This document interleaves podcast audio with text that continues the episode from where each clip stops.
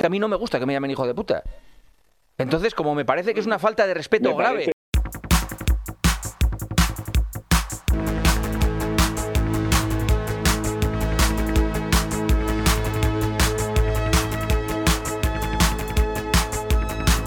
Bienvenidos a Está Ganado. ¡Tu puta madre! ¿Dónde está curva? ¡Un poco de respeto! El primer podcast hecho por señores mayores para señores mayores. ¡Un poco de respeto! ¡Me cago en la puta de! Está Ganado.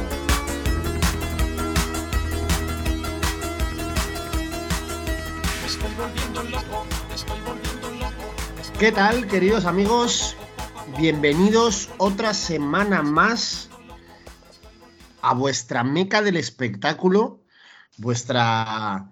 Ya os lo, os lo decimos muchas semanas, que para nosotros sois como pequeños yonkis que venís semanalmente a la furgoneta de Está Ganado a por vuestra papelina de espectáculo y vergüenza ajena.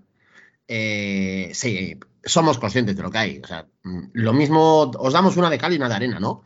Eh, pero aquí seguimos, porque como la actualidad sigue empeñada en que esta banda armada de señores mayores no pueda relajarse, eh, pues no nos queda otra que volver aquí a comentar eh, los hechos acaecidos en esta última semana. También es verdad que hay semanas que a lo mejor, un rato antes del programa, no os vamos a negar que igual nos miramos a los ojos los unos a los otros y decimos, ¿acaso la actualidad se merece que vengamos otra semana más a sacar lo mejor de, lo mejor de nosotros mismos? Bueno, pues no siempre. Hay semanas en las que no te apetece levantarte de la cama, pero como tenemos una obligación mm, prácticamente moral, me atrevería a decir, para con vosotros, pues aquí estamos otra semana más y vamos directos al lío y al barrete. Eh, dejadme bajar. Hoy tenemos ahí un poco una alineación peculiar, ¿no? Hay, hay gente, bueno, yo creo que hay gente a la que le da vergüenza ya venir a este programa. Otra gente que sigue aguantando aquí estoicamente. Eh, así que dejadme que haga una ruta y hoy voy a cambiar un poco la, voy a cambiar un poco el itinerario. El alza hoy, que normalmente ya sabéis que la primera parada suele ser la rotonda de las tres culturas, hoy se va a quedar un poco más al norte. A ver si hay suerte y en el apeadero está esperándonos para subirse al bus J, nuestro querido Mister. ¿Cómo estás, amigo? Muy buenas tardes a todos. Estoy haciendo lo que hacen muchas veces Pedro Delgado y Carlos Andrés, que es comer mientras están transmitiendo. Ya estamos a ese nivel, estoy cenando. Entonces, si hay algún ruido de cubiertos y tal, es que estoy cenando. Y bueno, si esto fuera un programa de radio, hoy le hubiéramos dejado, eh, no sé, a Julia Otero, a, Carlos, a, Carlos Alsina, a Francino, le hubiéramos dejado nuestra franja. Le hubiéramos dicho, ¿por qué no te quedas y haces una hora más, majo? Porque lo que tenemos que contar nosotros y nada es lo mismo. Menos mal que Pablo, que por cierto no le he dado la enhorabuena antes fuera al aire, se la doy al aire y así aprovecho para felicitar a todos los aficionados del Real Madrid. Podemos compensar hablando de la final de Champions. El problema es que como sea el Barça, vaya programa te vamos a dar. Sí, sí, Pero los, bueno. los culés y, lo- y los franceses. A ver, yo también espero, J, entre tú y yo. Ahí está. No, eh, yo cada, cada mi cultura, no sé si soy el único, hace poco en alguno de estos partidos que escuché el himno, la entrada del himno J no te suena un poco prusiana. Totalmente, totalmente. ¿eh? Yo, de verdad, también- que me, me- me- vamos, entre. entre- ¿Qué diría mi madre? Eh, vamos, yo estoy, cogi- estoy cogiendo ya fusil para ir a invadir Valencia, si hace falta. Exactamente. Vamos a reclamar eh, el corredor del, del.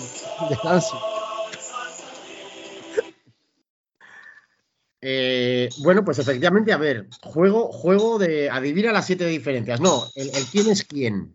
¿Quién habrá puesto el himno del puto Madrid de fondo sin haber hablado siquiera? Claro, puede ser Benny o, Pa- o, o Brace. Si hubiera que hacer apuestas, yo creo que, claro, al final las cosas se saben. Brace, ¿cómo estás, amigo? Muy bien, bastante bien.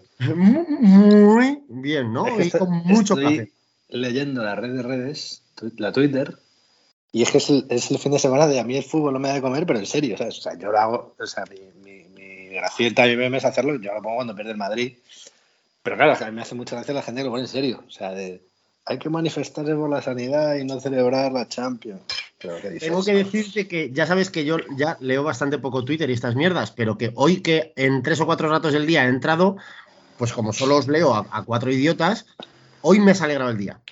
Entre ayer y hoy, porque me estás rebotando a tantos señores de, lo que decíamos el otro día con Dani, señores de 57 años, muy enfadados.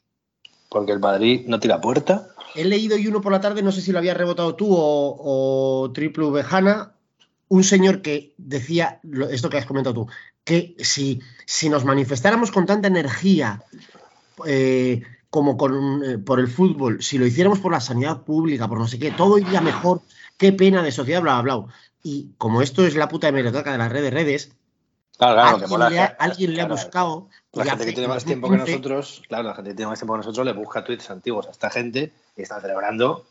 Claro, Casualmente, de otros equipos. o- Claro, claro, No claro. sé qué hostias ahí, campeones, ¿sabes? Y dices, ay, Claro. señor mío. Entonces, no te el no es no protestar, sino protestar por un equipo de fútbol que no te cuadra. No puedes ir al cine ni al teatro, nada, solo manifestarte por la sanidad pública. El resto del, del tiempo no puedes tener opción ni divertirte con nada. Yo, a mí la sanidad pública incluso me la suda. Yo solo me manifiesto en contra de Palencia. Todo lo demás, no sé si habéis leído hace unos días, noticia. Yo insisto, esto no es humor, ¿eh? Eh, uno- hace unos días, no sé si habéis visto la captura, se ha, se ha hecho bastante viral una noticia de, pues del periódico Valladolid, no sé cuál será, de un coche mm, vallisole- de un vallisoletano, o sea, perdón, vallisoletano no, perdón, perdónenme, eh, de, un de palentino Ah, Palentino.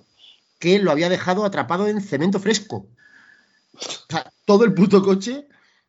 Y claro, y no sé muy bien, no, no he querido ni leer la noticia. El caso es que el coche lo, ha tenido que, lo han tenido que sacar con un martillo neumático. Eh, ya ahí no entran ni comentarios, quiero decir. Ya, mm, mi postura vital ya sabéis cuál es. Eh, dicho lo cual, Y solo decirte que yo Dime. ayer, te hablado la mañana, yo ayer por la tarde me acordé de ti viendo, eh, no sé si sabéis que el Madrid ganado la Champions League, ayer la celebro, y me acordé de ti viendo cuando estaban en, en la Comunidad de Madrid mm, firmando el libro de visitas, porque dije, ¿qué dato? O sea, cogí unos datos de estos que, son, que a ti te parecen una mierda. No, no, que son, a mí me levantas la semana. Yo de verdad te juro por Dios que un lunes a las 11 de la noche me haces cuatro preguntas de datos que me sudan los huevos y yo con eso ya tiro el resto de la semana. Mira, te la voy a soltar ya. Courtois, o sea, firmaron, todos los jugadores firmaron el libro de visitas de la Comunidad de Madrid. Sí. Pues Courtois y Mendy, que son zurdos, firmaron con la derecha, son zurdos con el pie. Ah, Y Cross, que es diestro con el pie, firmó con la izquierda. Me fijo en estas cosas porque yo eh, soy zurdo con el pie y diestro con la mano. idiota, quieres decir. Sí, también. Yo, yo cuando juego al fútbol, hay, hay gente, yo esto de pequeño me parecía, lo investigué, hay gente que es zurdo con el pie y diestro con la mano y al revés. O sea, no es una cosa rarísima, tampoco es lo más normal del mundo. Pues Cross, Mendy y Courtois, que le han quitado la placa del Calderón, por cierto, hace unos minutos. Efectivamente.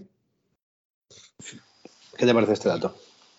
Vamos, a mí me, me has llenado el pecho. Estoy viendo también a Jota que le brillan los ojos. Hace mucho tiempo que a, que a Jota no le daban un dato como este. Tremendo. Eh, no sé, ¿se la han quitado por franquista o qué? ¿A Courtois? Sí. Eso, ¿por qué Sí, te quita- el Ahora caso mismo, es que- si- si- si- salvo que seas franquista, no te quitan las placas. No entiendo muy bien esto. A ver, Pues a, el- a mí hay un detalle que me gusta mucho, Jota, que es que ayer, por lo visto, le debieron decir algo esta mañana a Cerezo. Bueno, le han sí. que se haya felicitado al Madrid, bla, bla, bla, no sé qué, y algo de Courtois, ¿no? Como buscando ahí el morbo de ex colchonero y todo esto. Eh, que es como que si tenían miedo de que alguien quitara la placa o que hicieran algo, que pintaran. Y, y Cerezo, que ya, fuera de respetos profesionales y todo lo que tú quieras, pero cre- creo que no es el más espabilado de su generación, quizá, ha dicho, bueno, pues si alguien quiere venir, nada, que venga con un martillo y un cincel Y la y quite. se la lleve. Y entonces, claro, esto ha dado, un, ha dado lugar a un está ganado cuando un usuario en redes sociales ha puesto una foto de la placa tirada en una alcantarilla por ahí a tomar por culo y ha puesto, así ha sido. Claro, es que en este país si dices a que no tienes huevos es, eh, es lo único, es la única frase que motiva. ¿Ves? Si dijeran a que no tienes huevos a manifestarte por la sanidad. Por la- pública. A mí hay que- Eso es lo que hay que decir. Hay que, hay que decir que Courtois tampoco es el más listo de su promoción. ¿eh? Bueno, cuidado, No que con, las, con las chavalas que se ha comido, vamos, eh, yo no sé si me, si me dices que quieres ganar la Champions o salir con las tías que ha salido Courtois, eh, a mí la Champions me la suda, con, perdón, con cariño para todos los madridistas, eh, que, que- que tienen todas. De todas formas, yo creo, no sé, Pablo, tú que eres del Madrid, esto de ganar todos los años la Champions tiene que ser aburrido, joder, aunque vas a decir que no te vas, es como salir con Alessandra Ambrosio, no te puedes aburrir, ¿no? Pero, Bueno, pero tiene que ser un poco aburrido, macho. Hacía cuatro años que no ganábamos. Tampoco es todos los años. Qué cabrón. Y además la de este año ha dolido mucho, por lo que veo en redes. Y está bien, está divertido. A ver, yo para estas cosas tengo cero memoria. Y la- o sea, no me acuerdo de las últimas mm, 10 Champions, no me acuerdo de ninguna. Pero este año ha sido especial porque ha sido un auténtico. O sea, ha, ha ro- ha- ha surfeado el límite del LOL. ¿No? Que en, el, que el- el- en la semifinal en la vuelta sacara a Vallejo en el 97, calentar a Mariano. O sea, son como. Bueno, mm, yo estoy muy. Este año creo que ha sido muy bonito y que si esto fuera un poco, también lo que decías, ¿no, Jota? De aquí cuando dices a que no hay cojones es cuando el más tonto eh, brilla. eh, si no fuéramos tampoco tan idiotas y tan partidistas y tan. ah, ¿Cómo se dice esto? Empadronados en la cerrazón. Joder, a mí es lo que, ya lo he dicho algún día en el programa, lo que me dado es una envidia de la hostia de no ser del Madrid, porque ha sido una, una Champions, un año en general del Madrid brutal. De todas formas, dejadme que ponga una breve pausa, eh, porque ya sabéis que yo, yo soy prácticamente medieval, entonces tengo que hacer las cosas de forma canónica. ¿Cómo funciona un está ganado? ¿Cómo empieza un está ganado eh, canónico?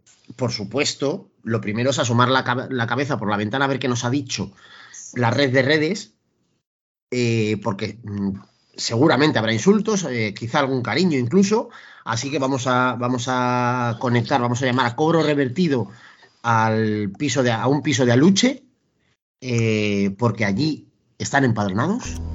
Tic-tac. Tic-tac. Tic-tac.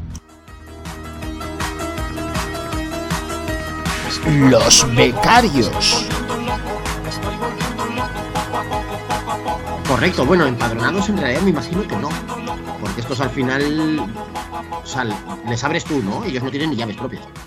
Pablo, tú les abres la puerta cuando se quieren quedar. ¿No? Los putos becarios entran, echan ahí el rato y se van. Están empadronados en su ciudad natal. Uno es de Zaragoza y el otro de, de Salamanca. ¿Qué sabes de ellos?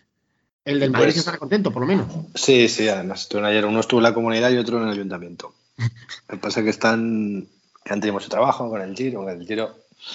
Porque tenido que llevar el Velo Games, que por cierto lo ha ganado Andrés Canovas. Correcto, Andrés, tienes que. Tenemos, te vamos a escribir por DM. Ya, ya le he escrito, ya le he escrito. Ah, ya le He escrito, él, me ha pasado sus datos, le vamos a pasar la camiseta por ganar el Velo Hombre. Games. A cambio de. Esto es, esto es impepinable, foto, aunque sea sin cara, pero Sí, sí, foto de cuello y pechos con la Lo camiseta. único que teníamos otra camiseta para el que sortear entre el que entre los que acertaran el que ganar del Giro y por lo que sea no ha acertado nadie. Nadie vio venir que Hindley se lo iba a llevar. Entonces no sé qué hacemos con esa camiseta. Eh, André me ha dicho que la sorteemos entre, entre todos, entre todos los que participaron. Pero es un poco ver, eso, sí, ¿eh? sí, lo que pasa es que, bueno, luego viendo, claro, a ver, todo tiene sentido. O sea, si miras la porra del, del Giro, era un 55% Carapaz, un 42% Landa y, y un, y un 7% del LOL. Em, Ahí estuvo, ahí estuvo. Ahí estuvo, ahí estuvo. Eh, entonces tenemos que tomar una decisión. Va- va- se va a reunir el Sanedrín al completo para tomar una decisión y os contaremos estos próximos días. Claro, nuestro estilo es que hay que acertar algo, ¿no? Claro, O sea, claro. sortear claro. por sortear. Eso es, eso es. Tenemos que ver qué ponemos. Ahora hay la Copa Eh, Konami esta de selecciones. Ya es verdad, sí, es verdad que la, la- la Copa Diversificación, pero esto es en julio, ¿o ¿cuándo es? No, es ahora, yo creo. Es ahora en junio. No sé. No, es no sé. ahora, es ahora. Yo creo que Oye, es ahora, ¿eh? la Copa Diversificación puede tener ahí su mérito. Bueno, es eso, el que acierte el ganador. Bueno, es que el ganador es más fácil que el Giro, claro, pero bueno. Bueno, pero oye, por cierto, a- antes de hacer el repaso de redes, pero hablando de porras, ¿no teníamos porras de alguna cosa más? Sí, hombre, la de la Champions, ¿has acertado tú? ¿Ah, ah, sí? Hostia. Es verdad que dije que ganaba el Madrid y, y esto tiene un mérito de la polla. Bueno, no, mérito no porque soy un mono con dos pistolas, pero que yo en noviembre, simplemente que supiera que el Madrid y el Liverpool estaban en la Champions, poca broma. O sea, Ya, estoy, ojo. Ya del Giro no hemos acertado ninguno tampoco, claro. No, no, yo, hombre, pero porque yo vivo, yo estoy en la landaneta, vamos, empadronado no, es que soy el conductor, el mecánico y la rueda derecha, si me apuras. Eh, bueno, cuéntanos qué nos ha dicho nuestros am- amigos Sí. Isidres. Hay que dar un jamón guijuelo el mejor insulto. Correcto. Pues Sacoviño nos dice: tenéis menos sangre que la banda de pecho fríos del Giro. Muchas Velasco. las palabras, ¿no, Jota? 98. Duro, duro. so- Soy más infumables que las etapas de este Giro. O sea, Bien. eh, Luputus 11, que yo creo que ha ganado alguna vez, es bastante original y nos insulta con un vídeo. Pandilla de inútiles, estáis arruinando España. Y estáis arruinando España. Me gusta. Nunca nos han insultado con un, con un vídeo. No, no, además, multimedia. O sea, ya con. Me gusta. Eh, Frumes Dios, arroba choncillo, nos llama la mesillines. Bien. Rabamor, Rafa, dice, recapacitad, todavía estáis a tiempo de dejarlo, de dejarlo estar y dedicar este rato a hacer algo útil.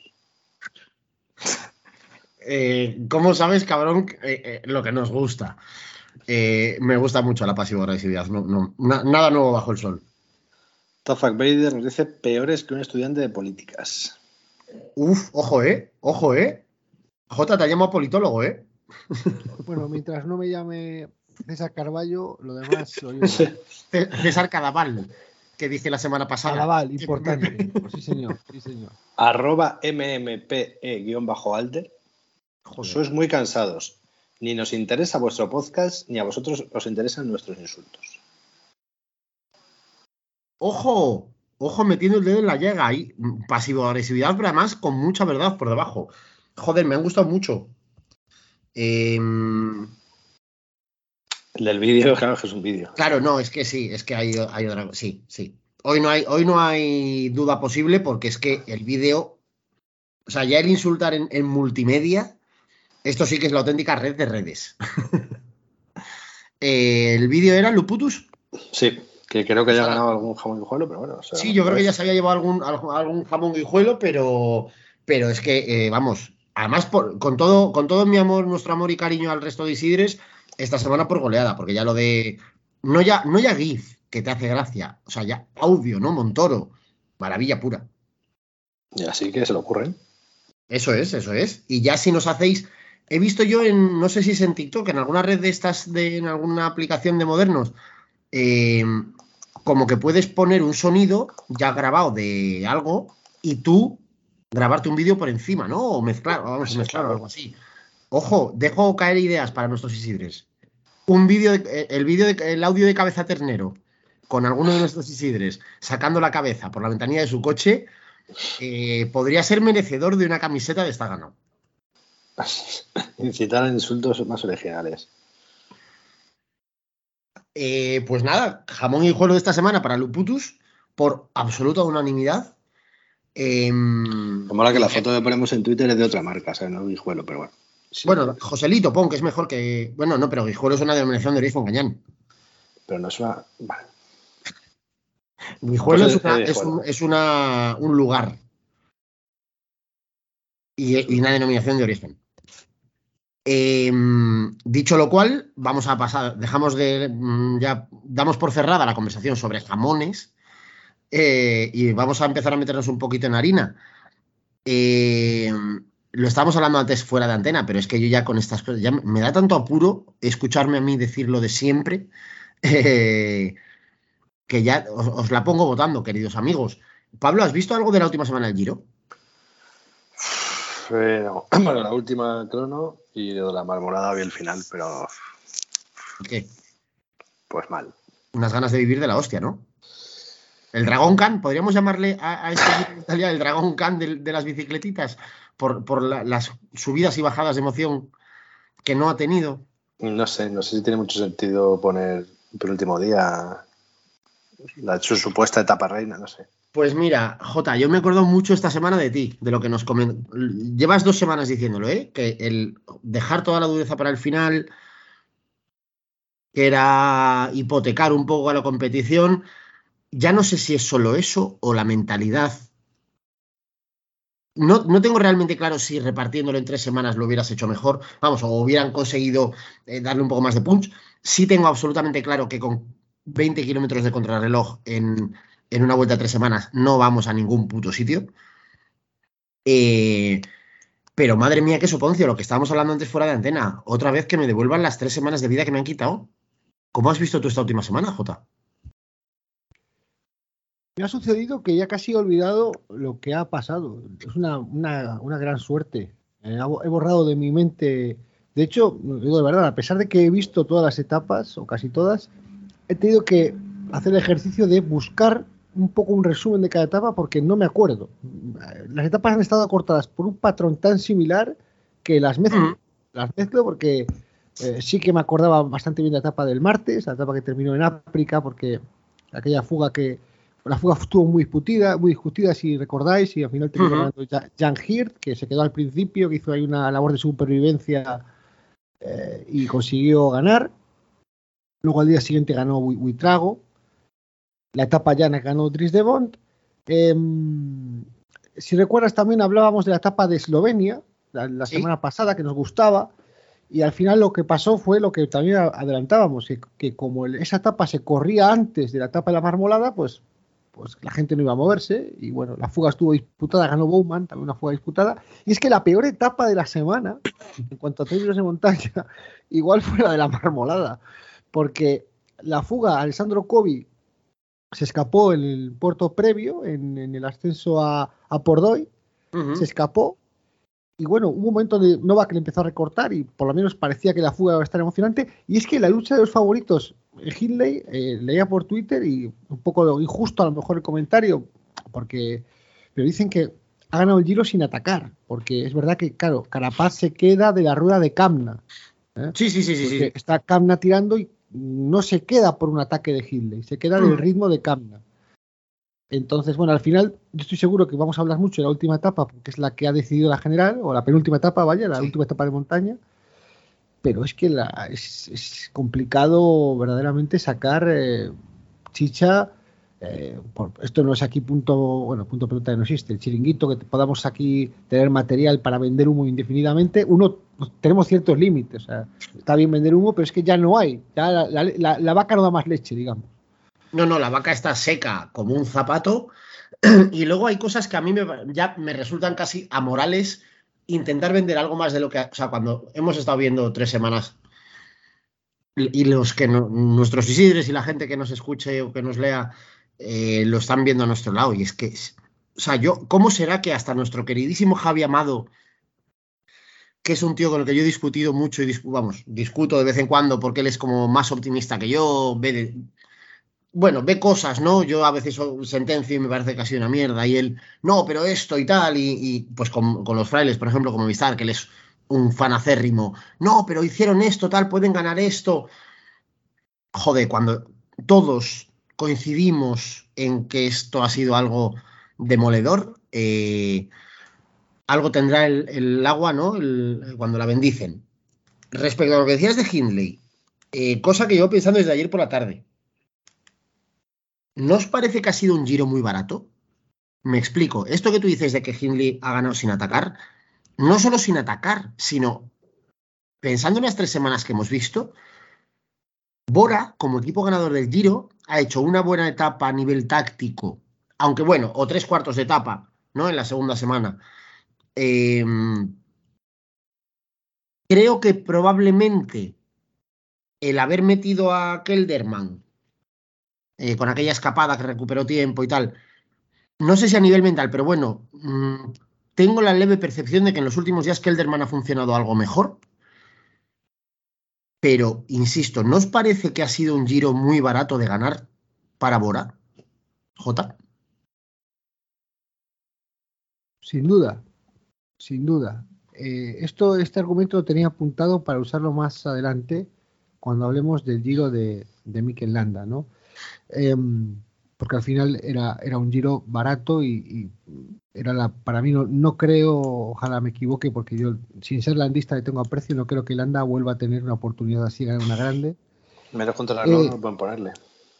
Exactamente, ¿Cómo? o sea, exactamente. Que menos contra, el, menos contra el lobo ya no le pueden poner. No, no, no. Nosotros, si queréis, lo comentamos ahora, aunque no es la pregunta, pero vamos, uh -huh. eh, es, es, una buena muestra de lo que estás diciendo. Al final, eh, creo que, como dice Pablo, ha tenido tantas circunstancias favorables y no ha podido. Y ojo, porque Bahrein, la última semana, si analizáis el rendimiento de Bahrein, ha ganado etapa con Butriago, casi gana etapa con, con Novak. Ulter Poels ha hecho una buena última semana. Pello Bilbao ha hecho quinto en la general. Eh, Es decir, el equipo ha andado bien, ¿eh? Y el que, y aunque lo ha intentado, es decir, no se le puede decir que no lo ha intentado. Quizá lo que se le puede decir a Aranda es que no ha usado una táctica agresiva, es decir, eh, se ha conformado con. Claro, ahora ah, estamos, es muy fácil coger el periódico del, del lunes, como estamos haciendo ahora, vemos la clasificación, Sí, sí. tal, pero entonces ha quedado a seis minutos del cuarto. Es decir, que a lo mejor podía haber atacado de lejos y seguir siendo tercero. O sea, quizás es el único pero. Van a decir los landistas, es que lo ha intentado, pero ha ido, ha ido a mucho de la zona de confort, yo creo, ¿eh? dentro de que hubiera hecho unos zorros, etcétera. Pero lo ha intentado en, en- en dos o tres momentos puntuales.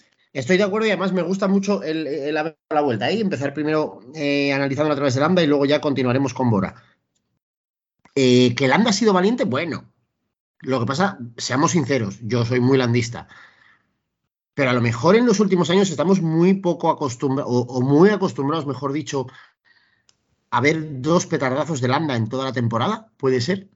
Y entonces cualquier gesto mínimamente que le pegue el aire en la cara y se le vea un poco, ya nos da, ¿no? Nos, nos da pie a, a venirnos arriba y a tomarlo como un gran, un gran atrevimiento. Estoy totalmente de acuerdo con lo que estábamos eh, comentando y comentabas. Lambda no va a tener una como esta en su vida ya. Porque salvo que vayas a la vuelta a Parvallón o a la vuelta al Besaya, ¿cómo te van a poner un recorrido con menos contrarreloj, con puertos que al menos parte de las etapas te van bien?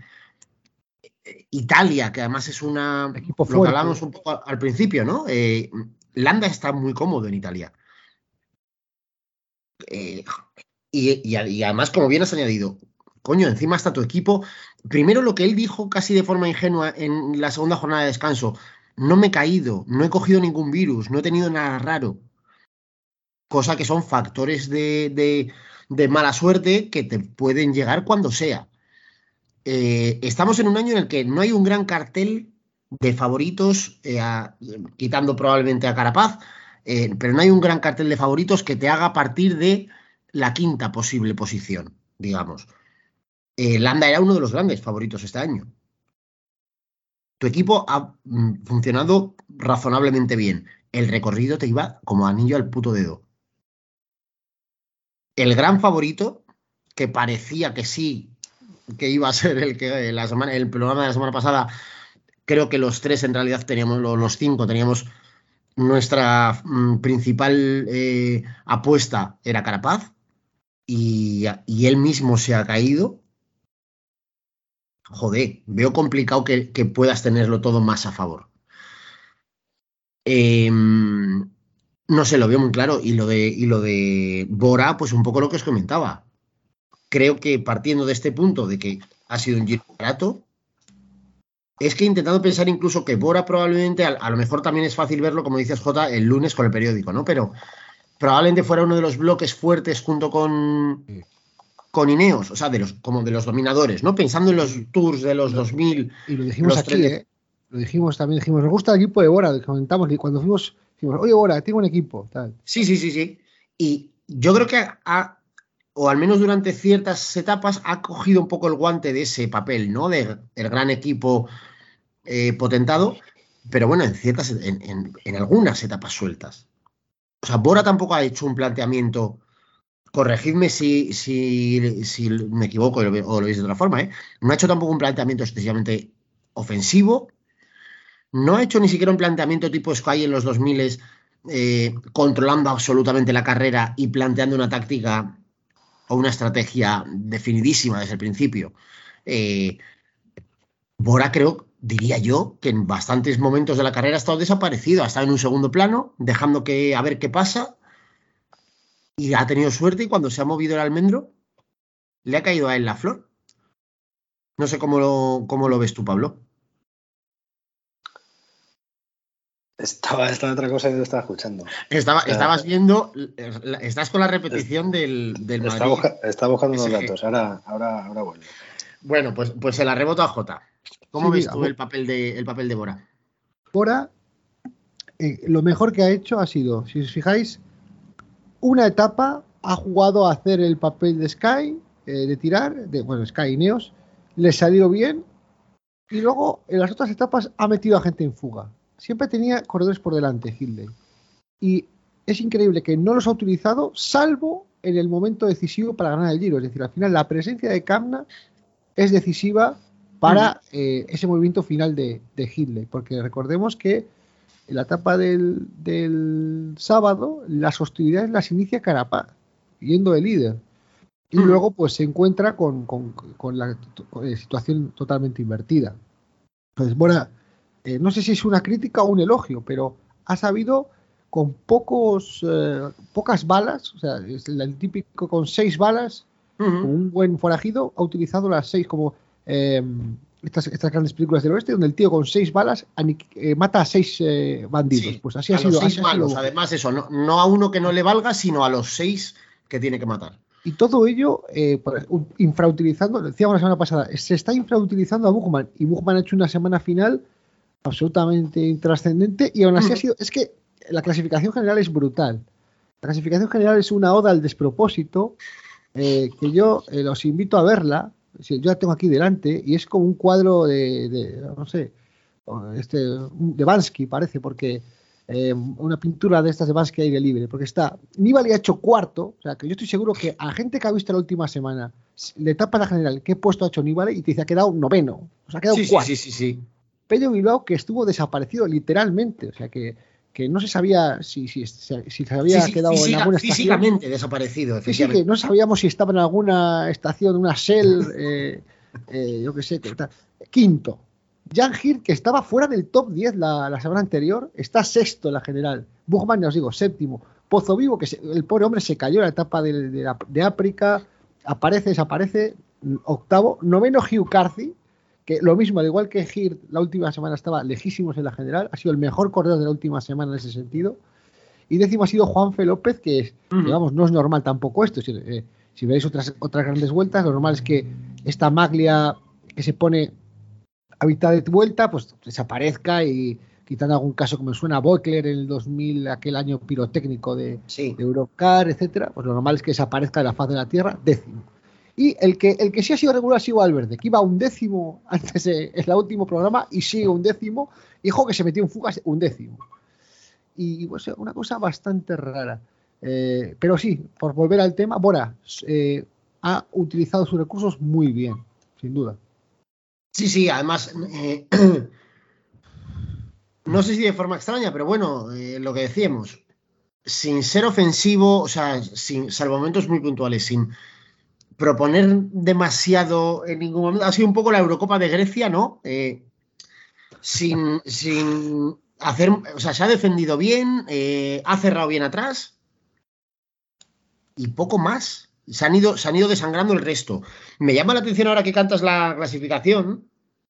La veía ayer y una de las cosas que más me ha dado el- el- en la nariz la primer- el primer vistazo es que recordemos que la semana pasada hablábamos aquí de que teníamos a cinco tíos en dos minutos.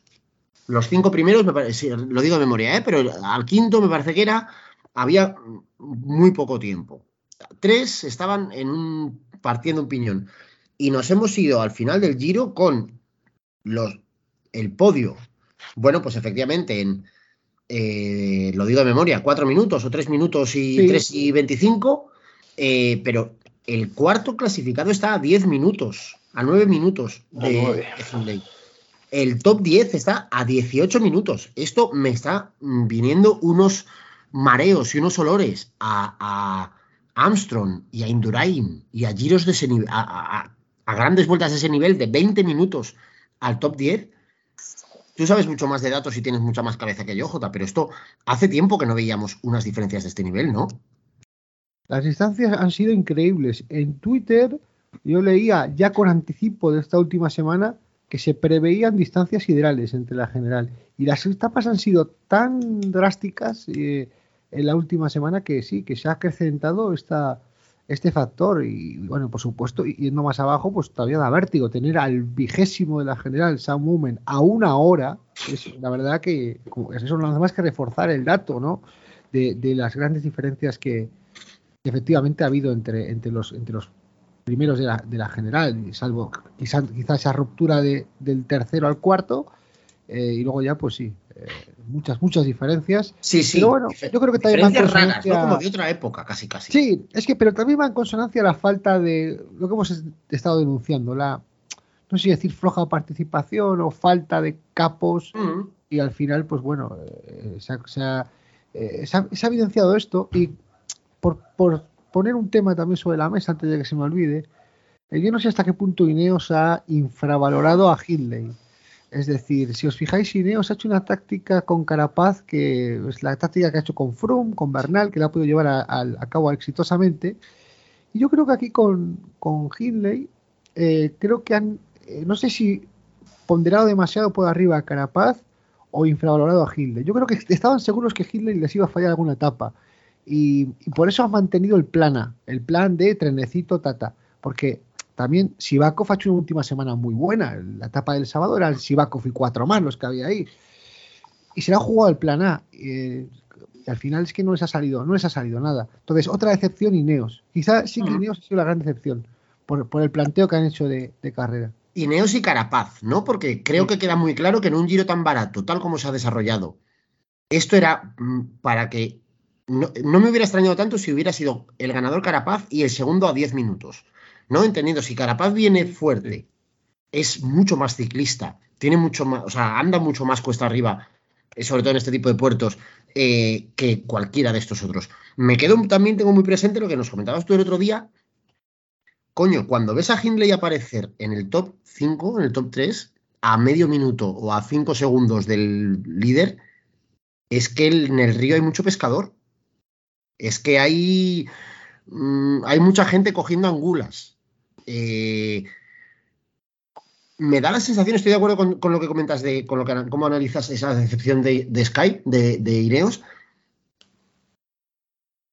pero yo la enfocaría directamente en Carapaz en, en cualquier situación, o sea, nueve de cada diez veces en una situación así, Carapaz tiene que tener mucho margen respecto a Hindley. Eh, entiendo que Carapaz no se ha encontrado, bueno, y la prueba es el sábado, como tú has dicho antes. En un momento dado, Carapaz prueba y la tortilla se le da la vuelta y se le cae en la cabeza. Y Carapaz se abre de patas. Y no hay un factor ni de, en, mil circunstancias, eh, tampoco he leído luego mucho que si él ha dado explicaciones o no, ¿eh? pero en otras circunstancias puede haber habido una caída, puede haber un virus, puede haber X cosas. A, yo a día de hoy tengo la sensación de que Carapaz venía con el, la, con el, el tanque de gasolina como con lo que venía.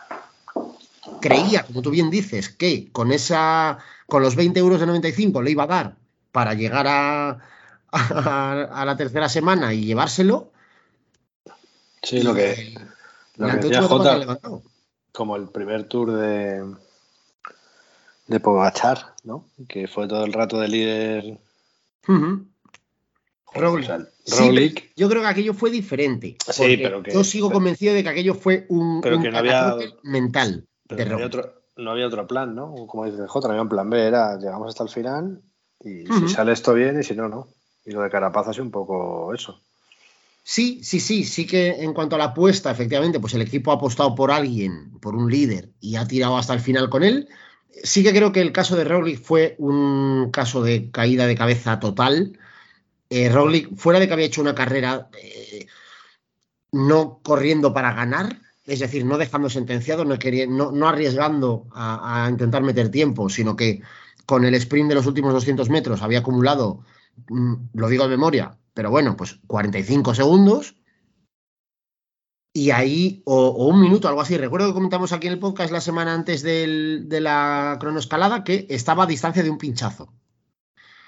Y no fue un pinchazo, sino que se le apagó la cabeza y Poyacar le, le, le, le pisoteó. Pero el tema de Carapaz, yo insisto, me da la sensación de que el tío venía con. Pues le quedaba un, un trozo de eso, una, una rayita de vida y el sábado lo ha intentado, pero a pesar de ello, la, la rayita de vida no, no, ha sido suficiente. Eh, contadme por, por, ir viendo también un poco más aristas del Giro. Eh, fuera de, me suena súper cuñado y súper eh, como de provincias este tipo de preguntas, pero, pero, es que es como muy habitual. España, vamos a mirar a, a nuestra Españita, que hay cosas de las que hablar. Eh, Juanpe, bueno, creo que todos estamos, coincidimos en que nos podríamos poner de pie y aplaudir porque lo de este chavalito, además de que mm, ha hecho un giro espectacular y ha sido Maya Rosa no sé cuántos días, luego le he escuchado hablar tres o cuatro veces y me cae tan bien, me parece un, tipo tan normal, eh, muy jovencito, le falta escuela, pero me recuerda un poco a Valverde hace 15 años, a ver, a ver si va sacando desparpajo y, y- y- y tenemos un nuevo bala y un nuevo profeta que nos lleve por los caminos de la luz. Enganchando Valverde, eh, 40 y, no sé, 79 años ya, y top 11, lo que decía Jota, mm, quedó claro que ya no estaba para estas hostias, pero ha bien la última semana. Eh, y bueno, creo que es mm, una buena forma de despedirse el Giro dentro de lo que cabe, una pena que no se haya llegado a alguna etapa, pero no es un mal papel para despedirse, en mi opinión. Y luego eh, ya abrimos, cerramos este, el- este archivador y un archivador entero en blanco se lo podemos dedicar a los frailes. Otra vez, otra vez. Eh, no sé a quién leía el domingo comentar por Twitter, eh, pues con mucha socarronería, algo como, bueno, pues nada. eh, abierta, bueno, no sé cómo se llama, no, el, otro, Pa- eh, Payete. Payete estará. Ah, porque habían, habían eh, retuiteado una noticia diciendo que Telefónica iba a invertir, Movistar iba a invertir, o Telefónica, no sé cuántos millones de euros en algo de innovación y tal.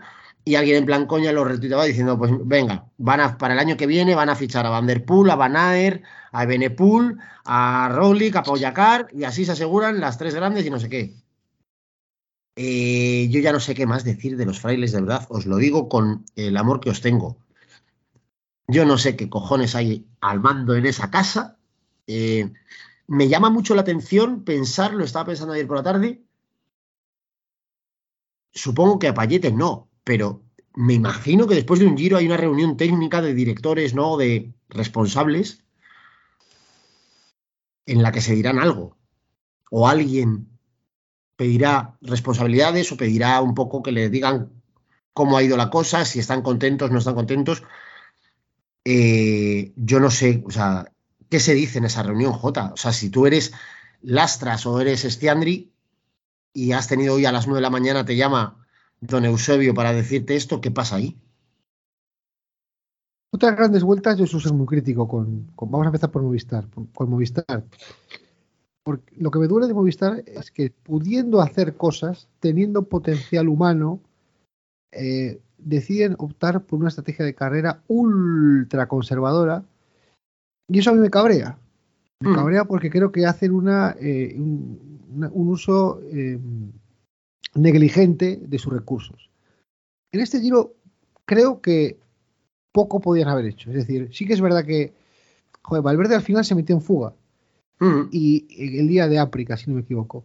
Y no, y no, y es que se quedó muy pronto en la fuga. Increíble, es increíble porque es un décimo en la general y se quedó muy pronto en la fuga. Pedrero se ha metido en fugas. Vigésimo séptimo en la general, ¿eh? Pero es que el resto de corredores eh, es un drama. eh, entonces, eh, hoy el equipo que han traído al Giro era, era, era muy flojo. O sea, se puede recriminar si al final tú como estructura tienes que repartir mejor tus, tus recursos entre las tres grandes, pero aquí creo que se les ha caído Sosa, que ha sido la decepción Mm. del, para mí una de las decepciones del Giro, y me cuesta mucho eh, criticar a Movistar en este caso porque creo que no es justo en el sentido de, de- de que no, se- no había, o sea, les dirigiera Napoleón Guimard o estos, eh, estos tíos, el resultado iba a ser prácticamente el mismo, porque de donde no hay, no se puede. Sí, si no, hay, si no hay mata, no va a florecer, eso está claro. Exactamente. Y sobre España, una cosa muy curiosa, porque siempre estamos hablando de eh, la travesía por el desierto que nos espera en los próximos años cuando se retiren pues los corredores que ya están pertenecen más o menos a la generación de Landa. No hablo de Valverde que ya está es un, un rara avis, ¿no?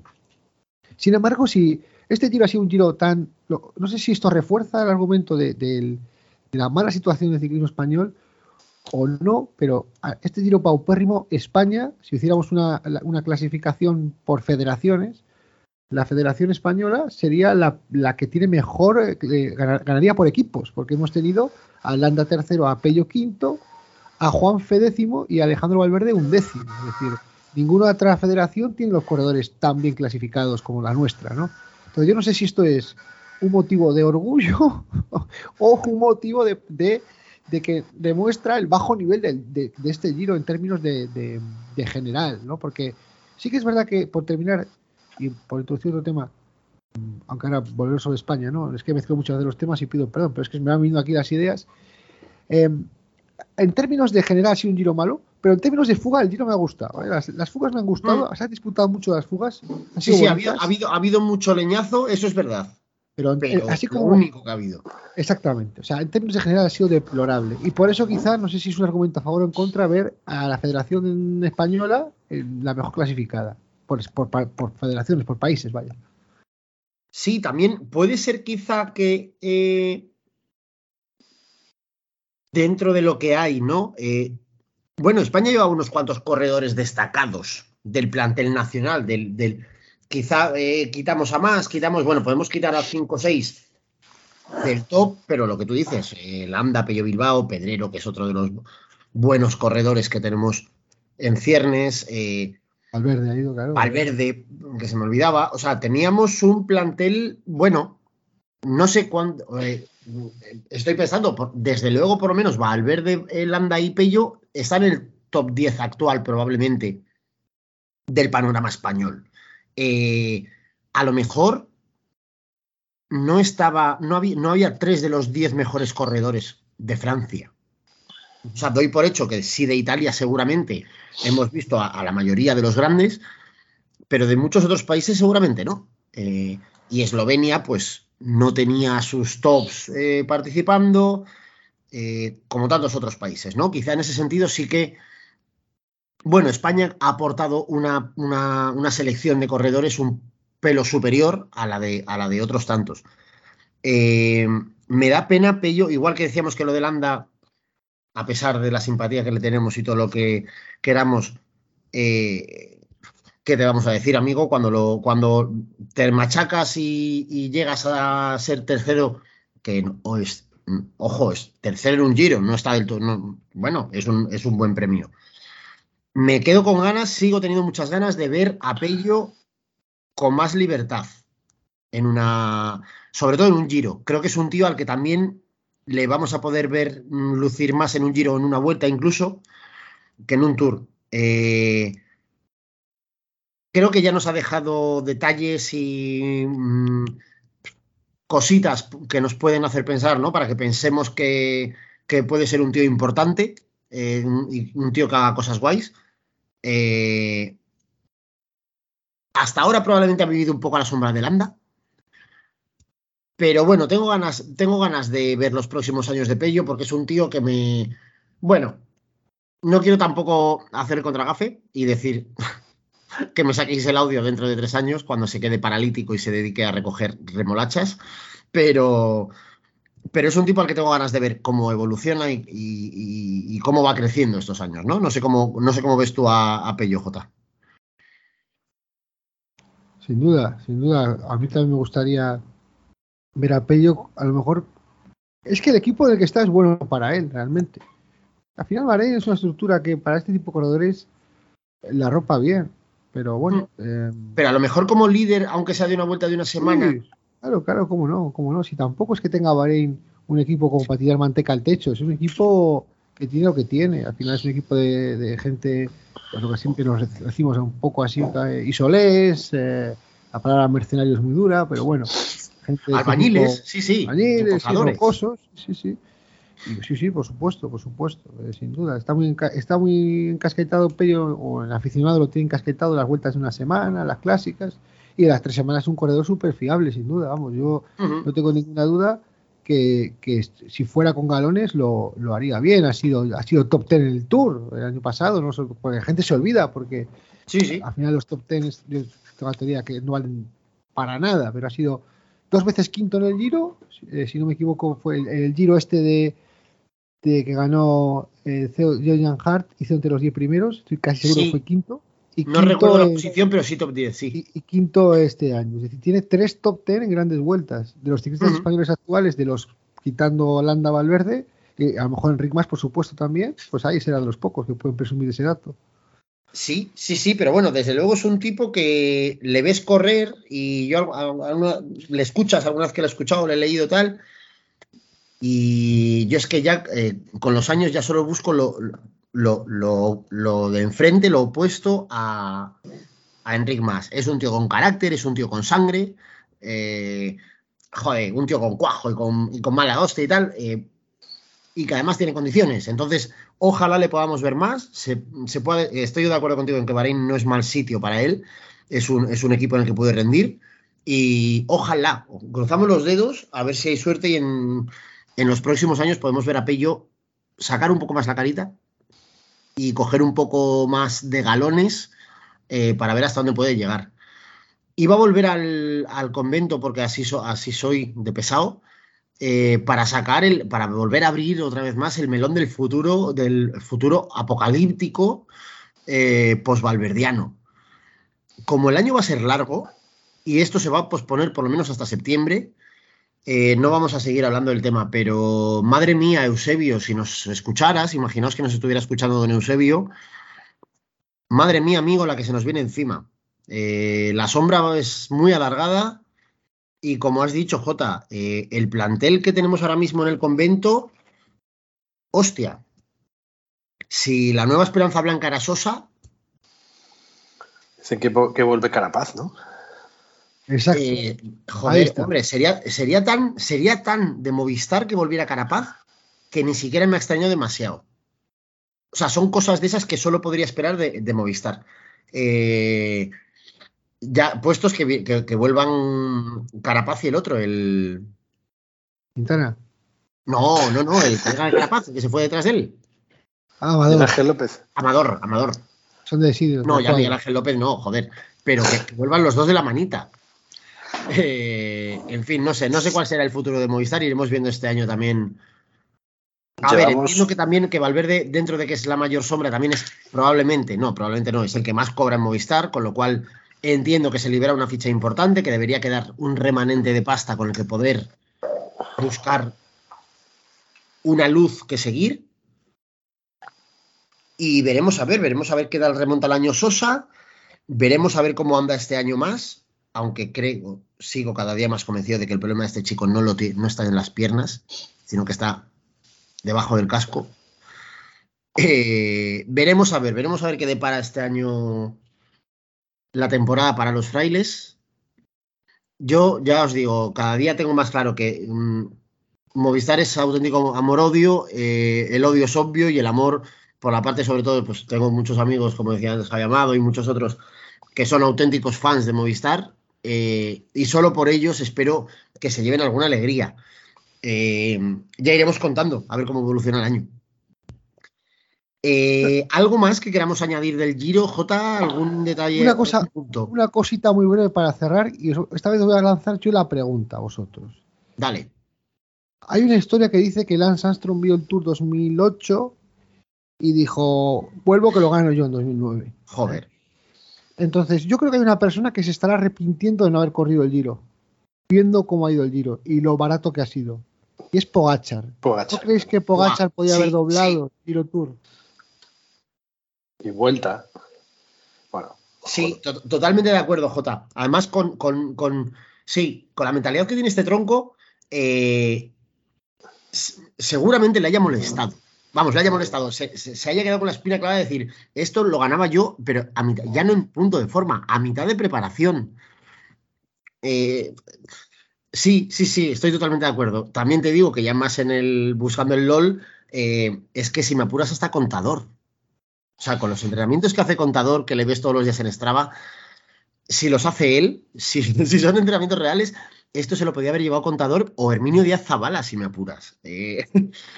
Eh, sí, sí, pero vamos, eh, eh, el apunte que hacías de Poyacar, mm, totalmente de acuerdo. También creo que este tío es una de las grandes incógnitas que tengo con él. No sé hasta qué momento, no sé si va a ser un tío de ganar seis tours o va a ser un tío que va a preferir ganar dos tours o tres tours y luego tres vueltas y dos giros y dos mm, Roubaix y... O sea, me da, me da la sensación de que es un tío que tiene tanta sed de, de variedad, ¿no? De como demostrar que, o de- demostrarse a sí mismo o intentar ser capaz de ganar en mucho tipo diferente de carrera. No sé, no sé cuál va a ser el recorrido de este chico, pero, pero sí estoy de acuerdo en que probablemente tirado en el sofá o viéndolo desde la playa haya dicho, me cago en la puta. Podría tener yo aquí un trofeo todo guapo y de momento no lo tengo. ¿Alguna cosa más? ¿Algún otro apunte, amiguitos? Hombre, tampoco feo nombrar así como de refilón a Vanderpool, nada más. Bueno, Vanderpool es verdad. Eh, Somos fanboys de Vanderpool aquí. sí, sí, sí, sí, sí. Aquí la Mateoneta, vamos. Vamos, tenemos una plantilla de conductores porque hemos empezado a adoptar vehículos y ya eh, nos van a montar sindicato cualquier día. Eh, siempre en la Mateoneta, a fuego. Eh, me parece ultra loable, me parece que ha dado una prueba más. Nos ha vuelto a dar la razón una vez más. Eh, ya no la, haciendo la primera semana destacada, llevándose una etapa, dejándose ver, intentándolo, sino eh, continuando hasta la tercera semana, dejándose ver y haciendo un buen papel incluso hasta la última crono. Es que yo no, es que yo no puedo pedir más. Es que todo lo que estamos diciendo, lo que hemos hecho- lo que, hemos hablado inicialmente del Giro, ¿no? Del planteamiento del Giro, cómo se han planteado los corredores, la gente que ha ido, cómo han corrido, es que es el puto polo opuesto, ¿no? Es, eh, polo norte, polo sur. Eh, yo con este chaval a fuego y con chavales como este a fuego. Luego te- tendrá un momento bueno y en una carrera ganará cuatro etapas y en otra ganará una o ninguna. Pero el carácter eh, creo que es el que, el que le- lo, único que le podemos pedir eh, los aficionados es lo que él nos da. Eh, no sé si tú estás tan en la mateoneta o no, Jota. No. Bueno, ahí no. Está de mitad, está de mitad. Comparto mucho de lo que dices, pero bueno, hay que ir viéndolo poco a poco, ¿eh?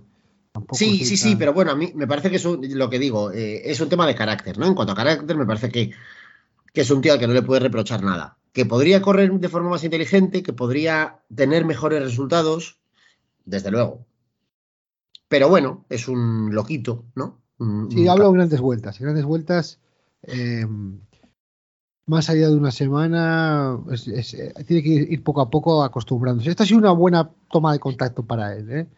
Por eso digo, porque la gente tiene muchas esperanzas con este corredor y, y al final parece que todo lo que hace. Entonces, pues bueno, hay que ir un poquito, poquito a poco, aunque parezca mentira, porque ya es una leyenda del ciclismo. No exagero nada cuando lo digo. Hay que grandes vueltas hay que ir con cuidado. Ha hecho un giro bonito, estoy de acuerdo contigo. ¿eh? Es, es interesante. Hombre, yo creo que desde luego, como mínimo, ha dado más interés que el 75% del pelotón. ¿no? Joder, que el Creo- 99. Claro, por eso te digo, creo que, de- o sea, desde el punto de vista ya ni siquiera del espectador medio, sino de, desde el punto de vista de Yonki, de los que estamos tirados en el sofá desde las 12 de la mañana, chico, que, de vez- que, que una vez al día te haga levantar el culo del sofá porque hace no sé qué, pues es que en un giro como el de este año, amigos, yo ya solo con eso le aplaudo. Em, gracias por recordar a Mateoneta, Pablo, que se nos había quedado en el tintero. Pensé que estabas viendo el- el Madrid-Castilla o la repetición de la Champions. Pero no, no, es un detalle que tengas puesto los cascos y nos estés escuchando.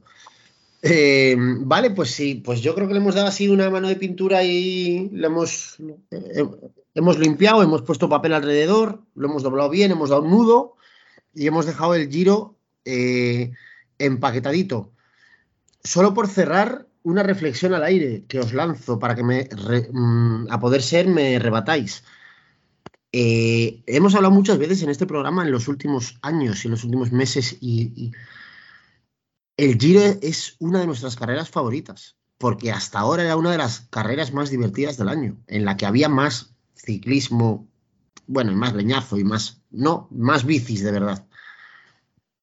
Joder, hemos empezado este año la temporada jodidos y cuesta abajo, ¿eh, amigos. Eh, es más, no ya este año. Espero que, pues lo que hemos contado estos días, ¿no? Estas semanas atrás, el meter toda la dureza la última semana, cómo los propios ciclistas se han planteado el giro, muchos de ellos no yendo. Espero que cambie un poco las cosas de cara a próximas ediciones, porque si la única de las grandes que nos quedaba, junto con la vuelta que más o menos eh, consigue sobrevivir, eh, pero si la única grande que nos daba auténtica felicidad también se nos cae, Yo de verdad que me, pa- me paso al. Bueno, en el, con el Telegram de Sagana lo tengo fácil porque como los desgraciados estos veis 75 deportes diferentes, eh, da igual la temporada, pues esquí nórdico, ¿no? Y luego tiro al plato y luego no sé qué, pues alguno cogeré que me pueda entretener. Pero vamos, que si el futuro del ciclismo es que el Giro se convierta en el Tour segunda parte o primera parte, vamos jodidos. No sé cómo ves tú esta, esta evolución, eh, Jota, vamos, o- ¿dónde nos deja esto para pensar de ahora en adelante? Ah, tranquilo que nuestros oyentes, como buenos sadomasoquistas del deporte, estarán viendo el, el Tour de Francia desde el principio e ilusionados, seguro, seguro. Pero vamos, si el Giro es malo, eh, que, que se suele dar el estándar más alto de la temporada para preocuparse. Pero bueno, A, a eso te iba, pero tú, eh, ¿podemos por lo menos cruzar los dedos y pensar en que quizá con un poco de suerte esto se pueda corregir de cara al año que viene? ¿O esto es un cambio de tendencia? Hombre, espero que, espero que esto se pueda corregir. Espero, la tendencia es mala. La tendencia la estáis viendo lo que es. Es a, a que, a intentar llevar la carrera. La tendencia es la vuelta. La vuelta marca tendencia. Increíble-. Increíblemente. Increíblemente, la vuelta a España está marcando la tendencia. Hay algo que no se puede entender. Es como si Nokia marca la tendencia en los teléfonos móviles ahora mismo. Pero bueno, eh, es lo que es lo que el ciclismo que nos toca vivir. Pues apaña- apañados, vamos. Menos mal que nos quedan otras disciplinas deportivas y menos mal que contigo, por ejemplo, podemos disfrutar de muchas otras eh, eh, disciplinas deportivas, como por ejemplo los cochecitos. ¿Os habéis fijado cómo he, cómo he hecho ayer? eh? El paso de uno a otro ha sido súper suavito, muy bien, muy bien llevado. Hemos vuelto a tener cochecitos este fin de J, Mónaco, la Catedral. y además con dificultades climatológicas y en general bastantes problemas. No pude ponérmela porque me falló. Yo creo que mi suegro, al que idolatro y desde aquí mando un abrazo, creo que me ha bloqueado el zombie. Eh, por favor, suegro, desbloqueame el zombie. Eh, pero por lo que leí debió eh, estar medianamente interesante, ¿no, Jota? Cuéntanos un poco. No sé si la visteis vosotros la carrera. Os han dicho que no, ¿no? ¿Y tú, Pablo, viste la carrera? No, Estabas en Cibeles ya, cogiendo sitio. bueno, la carrera de. Vamos a intentar ser un resumen rápido, como el del otro día en, en Monte Carlo. Eh, bueno, llovió y es increíble porque uno de los países con más renta per cápita del mundo, la lluvia hizo que se rompiera no sé qué sistema electrónico y eso hizo, eso demoró la salida una hora. Estamos hablando de que podría pasar esto en una, en una favela de Chapa de Río de Janeiro, pero pasó en eh, uno de los países con mayor renta per cápita del mundo.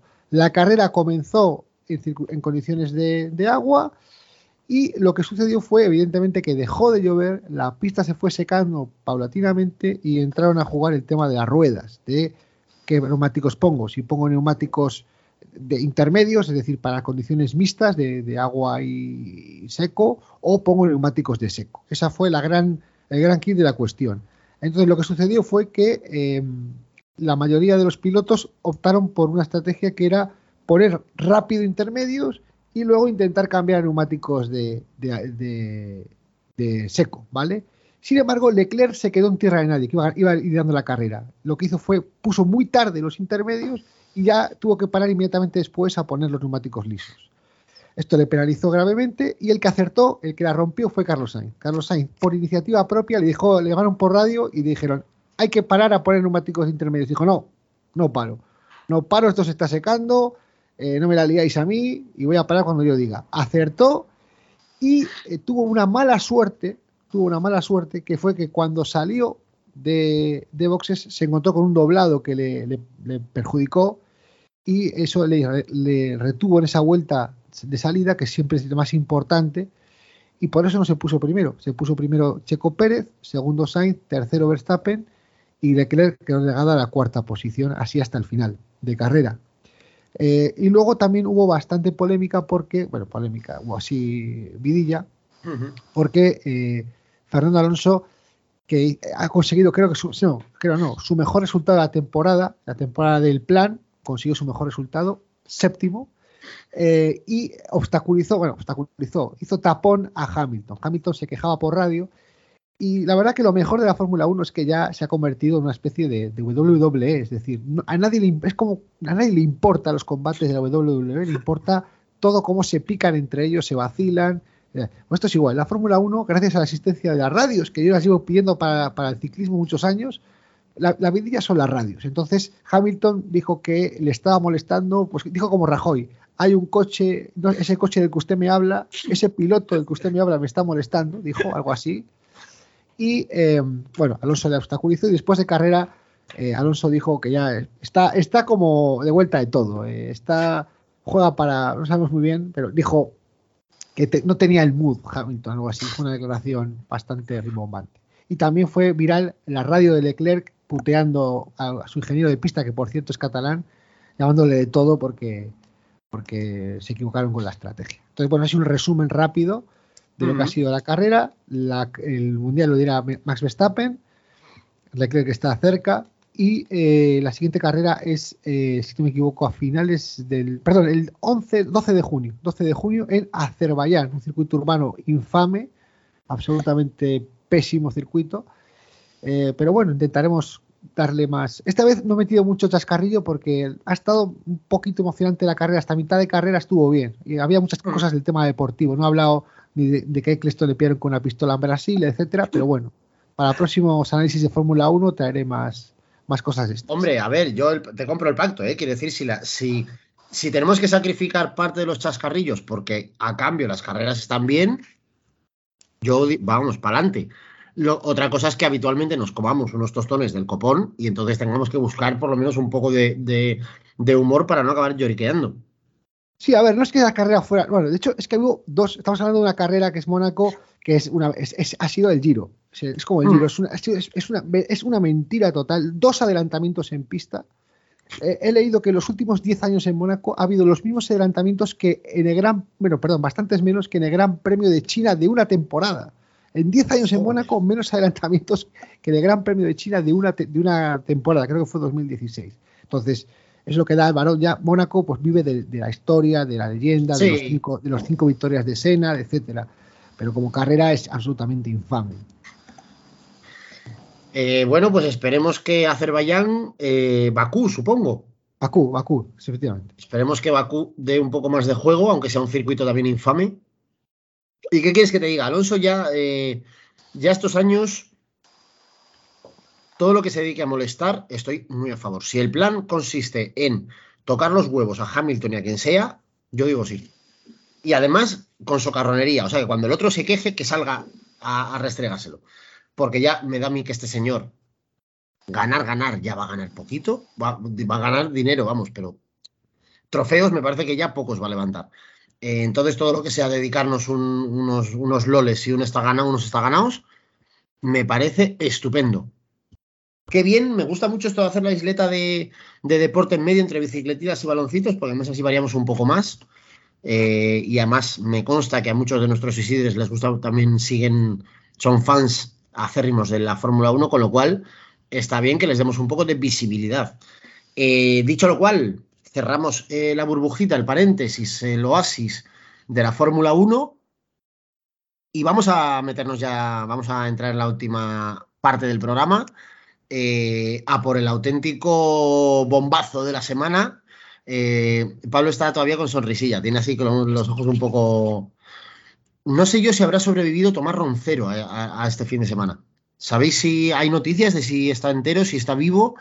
¿Se le ha visto en algún sitio? Toda esta gente eh, absolutamente esquizofrénica aficionada al Madrid y también los esquizofrénicos aficionados al Barça, que por ende eh, también hay riesgo de fallecimiento, pero por suicidios.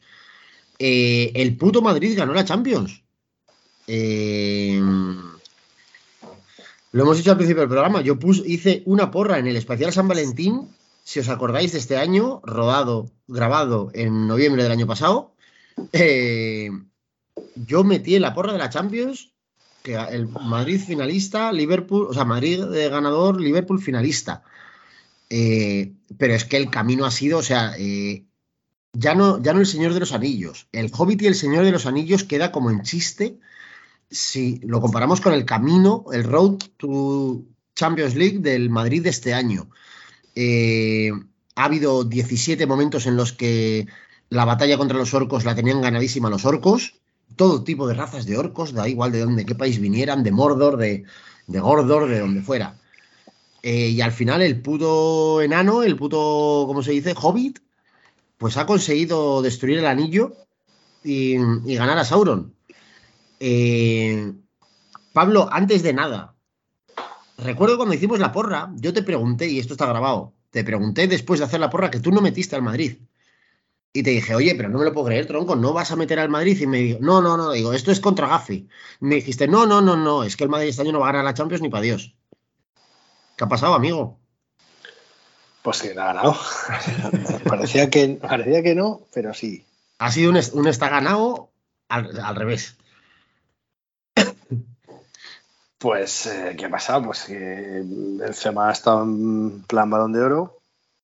Vinicius ya se acaban los memes y las gracietas, por lo que sea. Courtois, que le ha quitado la placa de, del Wanda Metropolitano, ha estado también bastante bien. Y hemos destruido a los jeques, a los clubes Estado y a todos los puesto por delante. A, a todo, a todo el que se ha meneado le, le habéis crujido. Oye, dime la verdad. eh, la semana pasada cuando hablamos que tú seguías diciendo que el Madrid no iba a ganar, realmente no... No, ahí, era- ahí sí que era contra la OCE. Ah, ah. A ver, bueno, yo es cierto, el otro día hablaba con mis amigos antes de ver el partido, que yo este año, esta final de las últimas de los últimos años que ganó el Madrid, es la que veía más difícil o más igualada. Porque las anteriores tres seguidas decían que ya es ganar tres, pues está Cristiano Ronaldo, ¿sabes? Que siempre era. Era, pues, pues eso, tío que te podía meter goles. Pero, y el Liverpool. Es cierto que el Liverpool, como se está jugando la liga hasta la semana pasada, pues creo que venía más cansado, a lo mejor, o más. Y el Madrid la ganó hace un mes. Pero la veía igualada realmente. La veía complicada. Y compli- fue complicado el partido. Perdona, Pablo. Eh, te decía, Jota, me gusta esto que ha dicho Pablo de eh, analizando un poco el año del Madrid, ¿no? Diferentes jugadores que han brillado, que han hecho que el Madrid pueda estar a día de hoy, haya terminado la temporada como la ha terminado. Hablaba de Benzema, que lo ha definido, ha dicho algo así como que Benzema este año que está como de- en plan balón de oro. No sé si soy el único, a lo mejor no por volumen de goles, no ha sido tan espectacular, pero no nos hemos acordado un poco, no hemos tenido ahí como una especie de sombra de Cristiano Ronaldo. Eh, ¿No ha sido Benzema este año un poco lo que era Cristiano hace cinco? El, el- el que tira del equipo, el que está ahí cuando tiene que estar, el que es capaz de cambiar un partido y romperlo cuando parecía que ya estabas condenado. Yo no he seguido tampoco la temporada del Madrid de, manera exhaustiva, pero claro, normalmente además es, ha metido goles, yo recuerdo un gol decisivo, es- especialmente en Liga, pero también en Liga de Campeones. Eh, y para mí, vamos, el año pasado, pues la pe- petición de balón de oro a mucha gente le parecía exagerada, pero vamos, este año sí que creo que, además va a ser un balón de oro que se otorgue, imagino, antes del Mundial con lo cual el Mundial no contará y me parece que es inapelable en este caso la, la designación de, de Benzema. Y también no sé cómo lo ha visto Pablo, pero yo creo que también un factor importante ha sido la- el que se ha sabido relevar muy bien el Real Madrid a la pareja de centrales, porque perdieron en verano a, a Varane y a Ramos. Sí, y en Benito Álava y. Bueno, Militao ya estaba. Pero Militao el año pasado no estuvo demasiado bien, pero este año ha sido de los mejores del equipo. Y Pero- muy bien también. ¿Tú recuerdas, Pablo, algún campeón que haya tenido, haya eliminado a tantos equipos de nivel como el Madrid este año? Estamos hablando que el Real Madrid en, la- en la- en las eliminatorias ha eliminado al Paris Saint Germain, Chelsea, Manchester City y la final Liverpool. Yo no sé si hay algún precedente, algo similar. Pues yo me acuerdo de los del Madrid. Hace unos años, no sé si fue la décima o la undécima, también eliminó a, varios alemanes. Este año nos ha faltado el Bayern. Que por cierto, estaba mirando, como dice J, el cuadro. Y si nos hubiera tocado el camino del Liverpool, al Liverpool, Inter de Milán, Benfica y Villarreal. Y el Madrid, que dicen que suerte y que, que la, que la final tiene una vez a puerta. En la semifinal le metió 6 al City En los cuartos 5 al Chelsea y en los octavos 3 al Paris Saint Germain. Eh, a ver, yo, esto que también me hace mucha gracia la posición de los madridistas que entiendo plenamente. Cuando desacreditáis, ¿no? Hacéis coña de esta forma de lo de la suerte y tal. Evidentemente no creo en la suerte como algo definitorio 100% de cualquier cosa. Además de suerte tiene que haber algo más. Pero es cierto que yo este año he tenido más claro que nunca, además algo que ya tenía muy claro y este año ha sido algo patente, lo que mi amigo Eli define como es que es el puto Madrid. Eh, que no sé muy bien lo que es, pero especialmente en, Champions es algo que tiene el Madrid. Eh, supongo que es carácter, que es hambre, que es lo que sea. Pero que hace que eso, que en cuartos de final le metas seis goles al City. Y ganas, pero porque, no porque le has metido un 6-1 o un 4-0 y un 2-1, sino porque en, la, en el cómputo global, corrígeme, no sé cómo ha sido literalmente, pero a lo mejor ha sido un 6-5. Claro, claro, 6-5 de uno. Claro, es decir, que a ti te han calzado 5. No, no es, no es un nivel de apabullamiento como en otras temporadas, ¿no? En otras, o en otras eh, competiciones en las que el Madrid ha arrollado, ¿no? O el Barça ha arrollado, o el equipo que sea. Pero este nivel me recuerda a aquella final de Champions, eh, lo digo en memoria, Bayern Liverpool, si no recuerdo mal. Remontada en el último minuto. ¿Esto fue en Bayern Liverpool o estoy equivocado?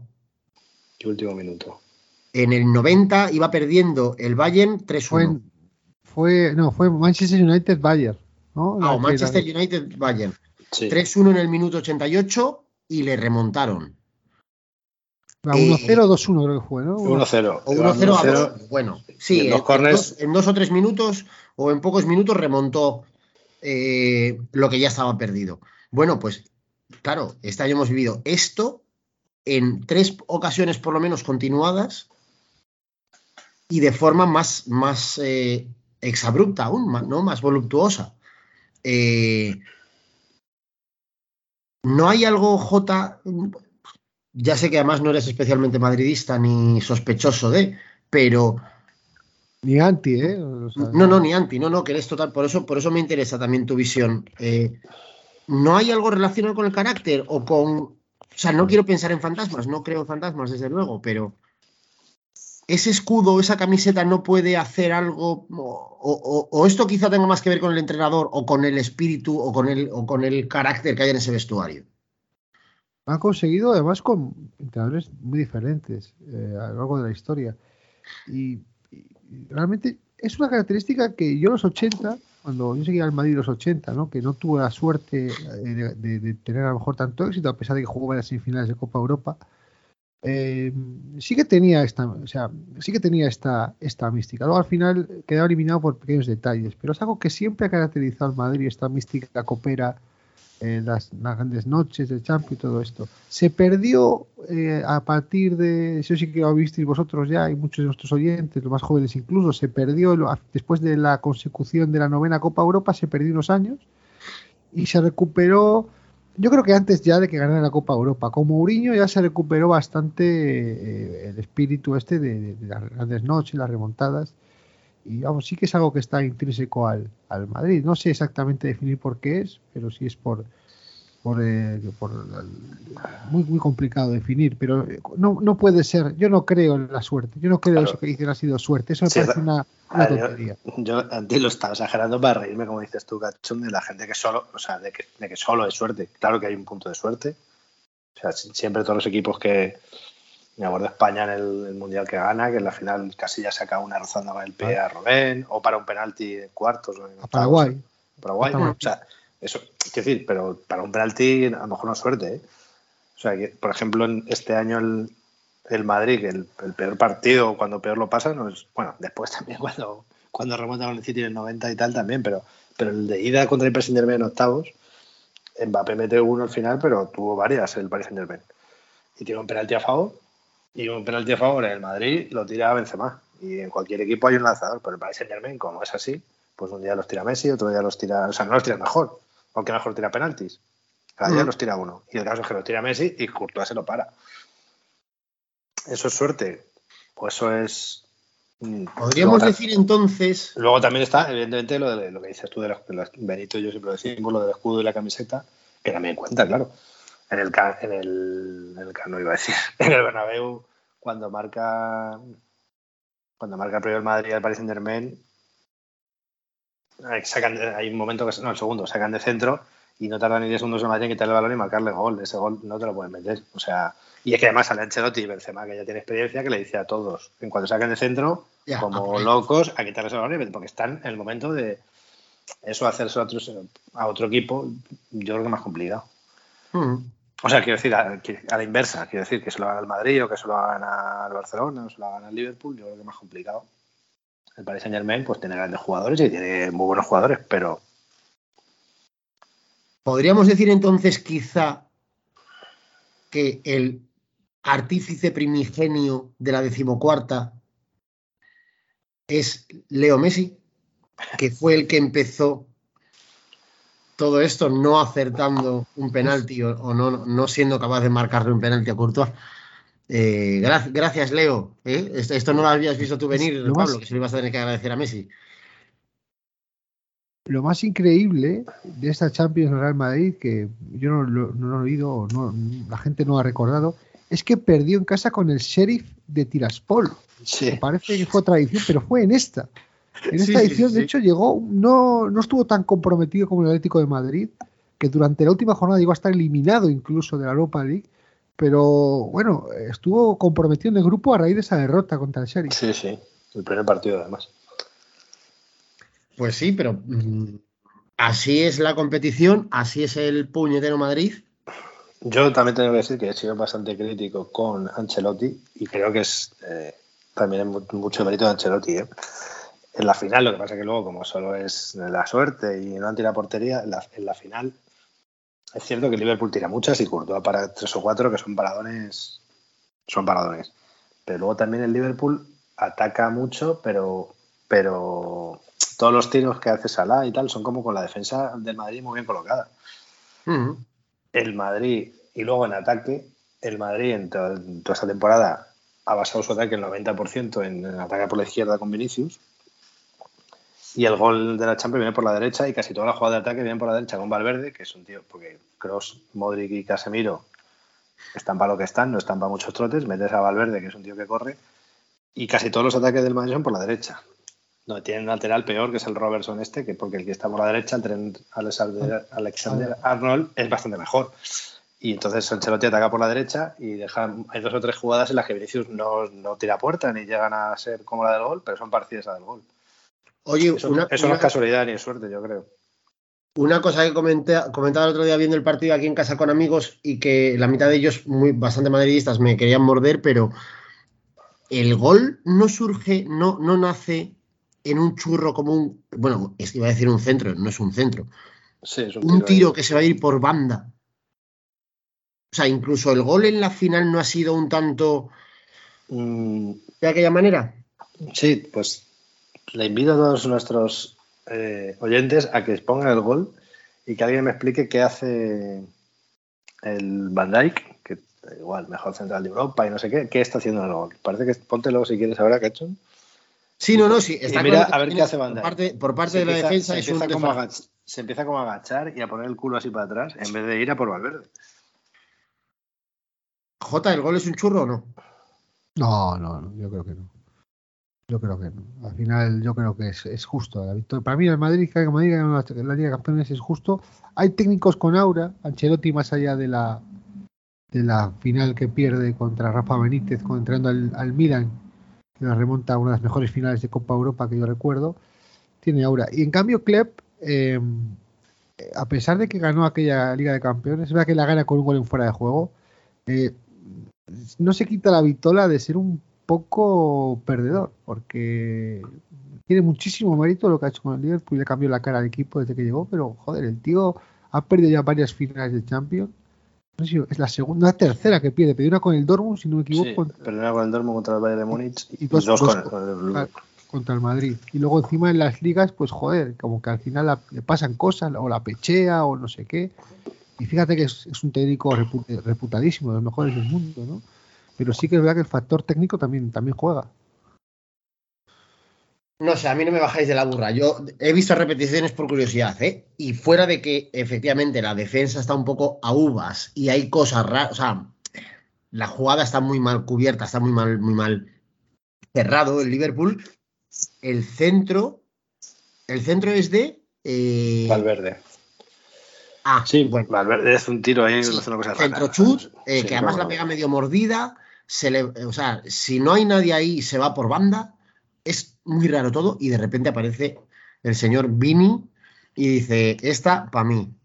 Eh, esto no tiene nada que ver, Jota, estoy de acuerdo contigo, eh, que, la, que ha sido una Champions muy merecida para el Madrid, eh, que ha sido acojonante y que a mí, insisto, me da mucha rabia, me, me da pena no ser del Madrid para haberla disfrutado aún más. Pero lo que llevo diciendo seis meses es el Madrid del LOL. Eh, si empezó así hace seis meses, no podía terminar de otra forma que con un gol eh, después de un tiro mordido de Valverde que se va a Kentucky, aparece Vinicius y la enchufa. Eh, muy a favor de que la Champions haya resuelto así. Em, no sé si queréis añadir alguna cosa más, amiguitos, porque ya se empiezan a ir timbales y clarines de fondo, porque José Luis Iberdrola está ya reclamando sus gallinas. Bueno, que Eh, tenemos, tenemos un oyente, Odo Wallace, que dijo en el chat está ganado el 13 de septiembre del 21. Ojo, ojo, Si Vinicius es el héroe de la 14, lo que pasa es que el héroe a lo mejor es el Courtois, ¿no? Pero bueno. Bueno. Si Vinicius es el héroe de la 14, me tatúo su cara donde me digáis. Y lo hago en directo en el Twitch de Está Ganado. Dicho que. Jota, vamos a inaugurar el Twitch por fin, amigo. Por fin, Estaba- estábamos esperando a esto. Estoy amenazado de muerte varias veces, pero bueno, no pasa el, nada. el 13 de septiembre, ¿eh? Te pondremos, te pondremos la cara distorsionada. No, no, no, a cara destapada. Aquí que vengan, que vengan en fila de a uno por mí, no hay problema. Pues, eh, pues sería precioso inaugurar el Twitch con. Qué mejor pasa es manera, que ¿eh? a Otto lo tenemos en Abu Dhabi. Por ahí, o en Dubai, ven a tomar por culo. No sé si se puede hacer tatuajes o no. Pero deberías, Otto, eh, sé, sé alguien eh, y no te, sobre todo, no te agarres a que el héroe ha sido Courtois. Si no quieres hacértelo, mándanos a la mierda y ya está, y bloqueanos. Pero no, no, no, no, no, no vengas con excusitas de que el héroe ha sido Courtois y hazte un tatuaje. Deberías tatuarte, de hecho, sería precioso que te tatuaras el logo nuevo de Está Ganado. Muy señorial, además, que te da un toque elegante. eh, y eso, eso sí que sería eh, un pepinazo. Que además es del Atleti, el pobre Otto. Claro, claro, no, hombre, es que ya lo de tatuarse a Vinicius, pues es un, un poco. Ya sadomasoquismo, casi, casi. Eh, amiguitos, que está. Ya os he dicho que sonaban timbales y clarines porque esto ya se está terminando. Eh, hemos llegado al final del programa de esta semana. Otra, otra semana más. Qué maravilla haberte tenido por aquí, Jota. Eh, qué gusto que vengas a poner un poco de orden. O, cono- o, no, orden y conocimiento. Y además nos traes los cochecitos y todo, así que genial, ya sabes, ya no tengo ni que decirte que esta es tu casa, tienes llaves para entrar cuando quieras, así que nos seguiremos escuchando por aquí eh, y seguiremos escuchándote con mucha atención. Muchas gracias, el placer es mío. Eh, de Nada, verdad, nada. estar aquí. Bueno, Eh, solo te digo, solo te digo que cada, cada semana que vienes el, el número de oyentes se multiplica por 6 o 7.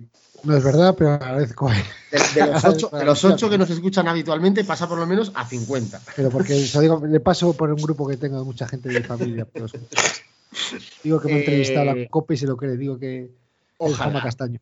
Esto va a ser nuestra plataforma, tío, para terminar en Agropopular, que es nuestro, nuestro Es nuestro futuro.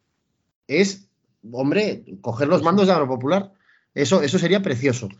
Eh, amiguitos, que os cuidéis mucho. Muchas gracias por eh, haber venido otra semana a dar espectáculo. Cuídate mucho tú también, Pablete. Uh, son las 12. Feliz día de Castilla-La Mancha. ¿Quién? Es el día de Castilla-La Mancha.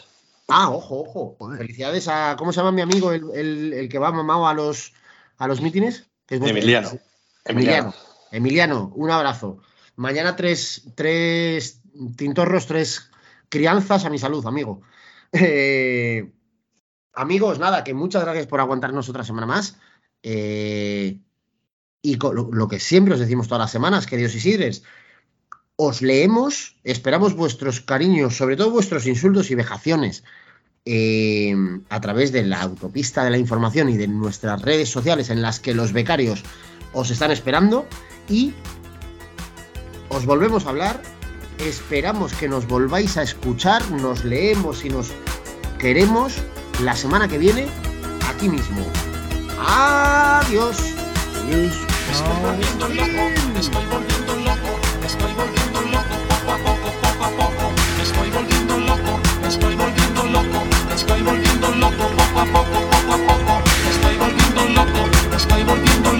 estoy volviendo loco, poco a poco,